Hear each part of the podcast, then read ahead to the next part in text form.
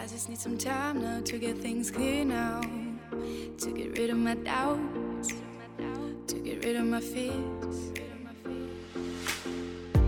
I just need some time now to get things done now. 嗨，各位同学，大家早上好，我是瑶瑶老师，欢迎大家来到今天这一期的英语口语每日养成。今天的话呢，我们来学习这样一段台词，相对来说呢比较的简短。 I don't like loose ends, so I made a few calls. I don't like loose ends, so I made a few calls. 我做事情不喜欢虎头蛇尾，所以我打了几个电话。I don't like loose ends, so I made a few calls. I don't like loose ends, so I made a few calls. 这段台词当中呢，我们关注这样的几个发音技巧。首先，don't like 出现在一起的时候呢，有一个不完全失去爆破，don't like，don't like。 然后呢，再来看 like、loose、and 这三个单词呢出现在一起的时候，首先 like 和 lose 有一个不完全失去爆破，like lose，like lose。然后呢，lose 和 end 出现在一起呢，又有一个连读，loose end，loose end。所以呢，这样的三个单词 like、lose end 出现在一起呢，我们可以读成是 like loosened、like loosened、like loosened。再来看一下末尾，当 made 和 a 出现在一起呢，可以做一个连读，可以读成是 made、made、made。 Gloria, let's go, let's go, let's go. Hey, Jay, have you noticed the spring in my step? Oh, kids say cruel things. That doesn't mean you'll turn out that way. No. We have something in common. I'm seeing a younger woman. How much younger are we talking about? 13 months. Her name's Chloe. She makes me feel like a fifth grader again. Good for you, kid. Hmm. There they are, my two dirty old men. Hey, pretty soon you're going to be north of 40, and I'm going to have to trade you in for a newer model. Am I right, buddy? It's my mother, Jay. You ready?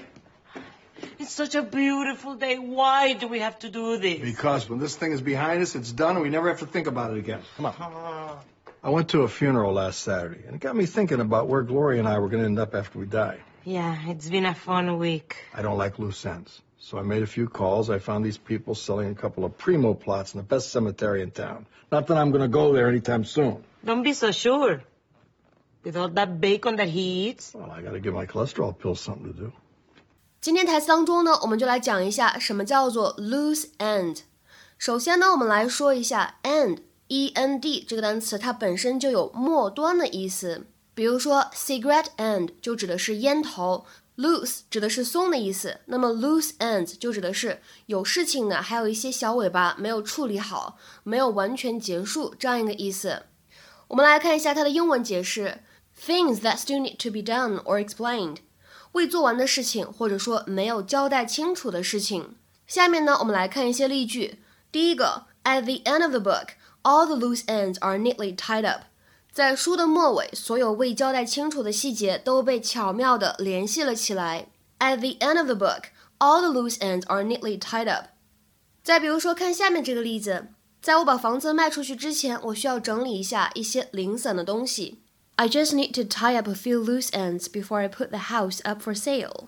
I just need to tie up a few loose ends before I put the house up for sale. 再比如说，看第三个例子 ，It's a very unsatisfactory detective story. You know who committed the murder, but there are far too many loose ends. 这是一个让人非常不满意的侦探小说。你知道是谁杀了人，但是呢，却有太多的事情没有交代清楚。It's a very unsatisfactory detective story. You know who committed the murder, but there are far too many loose ends. 那么在今天节目的末尾呢，我们补充一个相关的表达，叫做 be at loose end。 在口语当中呢，表示的是无所事事这样一种状态，have nothing specific to do。比如说下面呢，我们来看这样的一些例子。第一个，My plans were cancelled, so I'm at a loose end now. 我的计划被取消了，我现在没有事情做。My plans were cancelled, so I'm at a loose end now. 再比如说最后一个例句，I'm at a bit of a loose end this afternoon. Do you fancy a game of tennis? 今天下午我没有事情做，你想打网球吗？I'm at a bit of a loose end this afternoon. Do you fancy a game of tennis?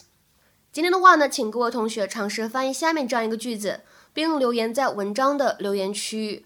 我们还没有完成这个项目，还有一些没有解决的事情。我们还没有完成这个项目，还有一些没有解决的事情。那么这样一个句子应该如何使用我们刚才讲过的短语来造句呢？期待各位同学的踊跃发言。我们今天节目呢就先讲到这里，拜拜。